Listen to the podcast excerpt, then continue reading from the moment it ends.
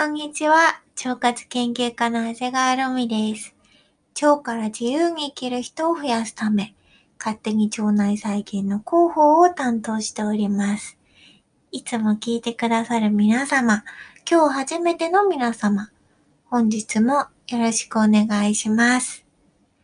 えー、今日のテーマはですね、ちょっと一人暮らし向きかもしれない。うん。冷蔵庫にストックしたいおすすめのズボラ腸活食材についてお話ししてみたいと思います。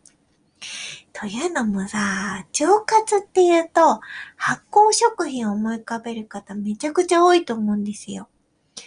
そう、私がイベントを主催していた頃、腸活研究家の長谷川ロミですってご挨拶すると、皆さんね、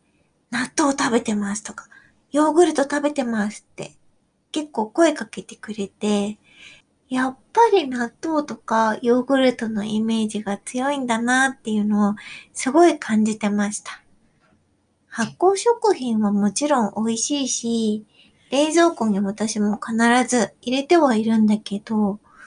でもね、発酵食品だけが腸活っていうわけではなくて、いつも冷蔵庫に必ず入っているものが他にもあるんですよ。私の場合、それが海藻です。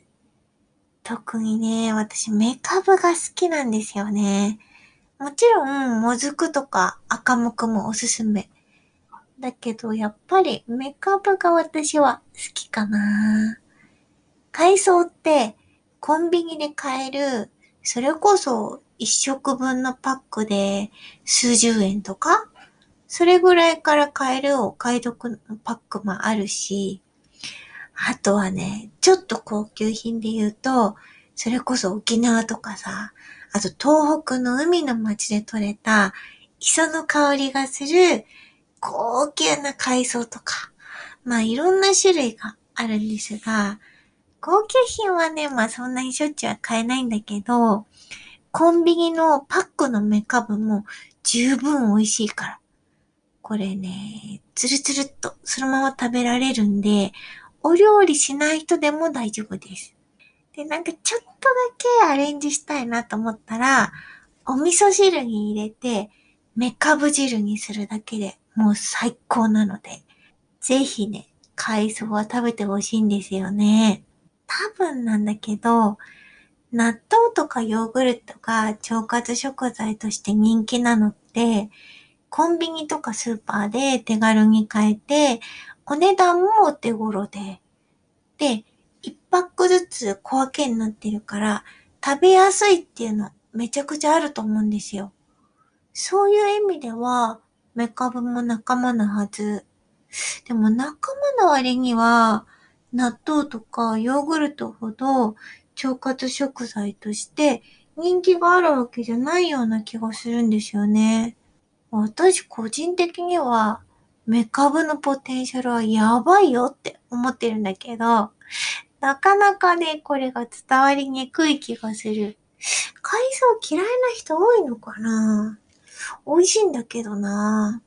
今日はね、このちょっと海藻の腸活成分についてもご紹介したいんですよ。まあ、海藻海藻ってさっきから言うとりますけども、海藻の何ていう成分が特に腸にいいのか、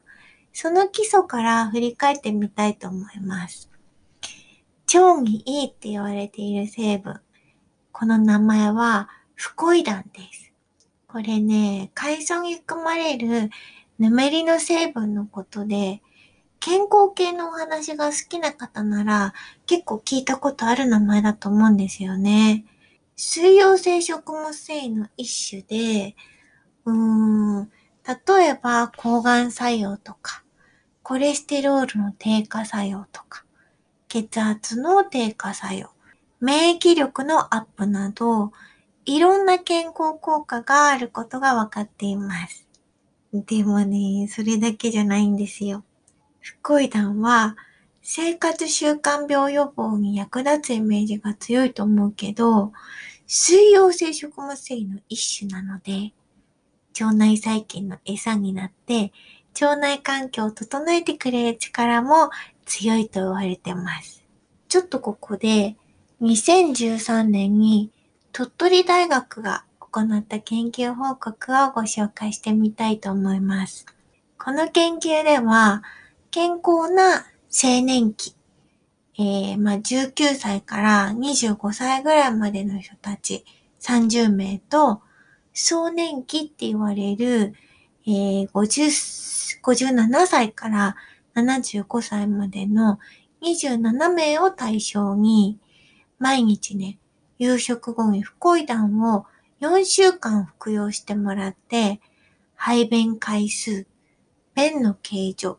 腹部の状態を記録してもらいました。もともと便秘症状がなかった方たちは、不恋弾を食べたことによって何か体感できたかっていうと、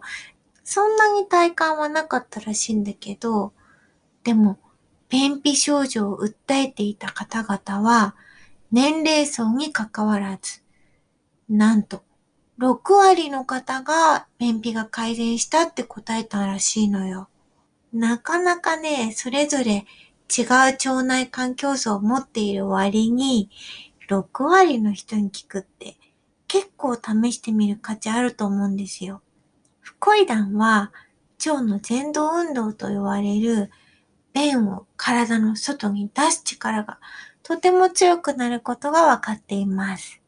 そして、不恋弾の効果は便秘改善だけではありません。2016年に中国の中国海洋大学などの研究チームが行った研究だと、不恋弾を摂取すると、腸内環境に住んでいる腸内細菌たちのバランスが変化し、腸内細菌たちのバランスが変化することが分かっています。どんな変化かという、どんな変化かというと、まず一つ目。病気の原因になる菌が減った。そして二つ目。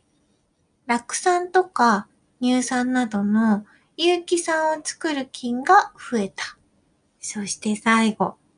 病気や老化の原因になる炎症が減った。これね、注目なのは、病気の原因になる体内炎症を起こす可能性が高い菌が減って、腸内環境を酸性にして、